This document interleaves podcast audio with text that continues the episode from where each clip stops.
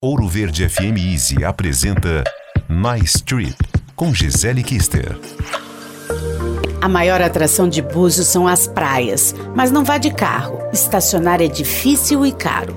Escolha uma ou duas praias por dia e faça um tour usando os aquataxis, que são as lanchas que saem do centro e da Praia dos Ossos. Conheça as praias semi-selvagens de Azeda e Azedinha e também João Fernandes e João Fernandinho. Se gosta de ondas, vá até a Praia Brava e aproveite para experimentar um dos melhores restaurantes da cidade, o Roca.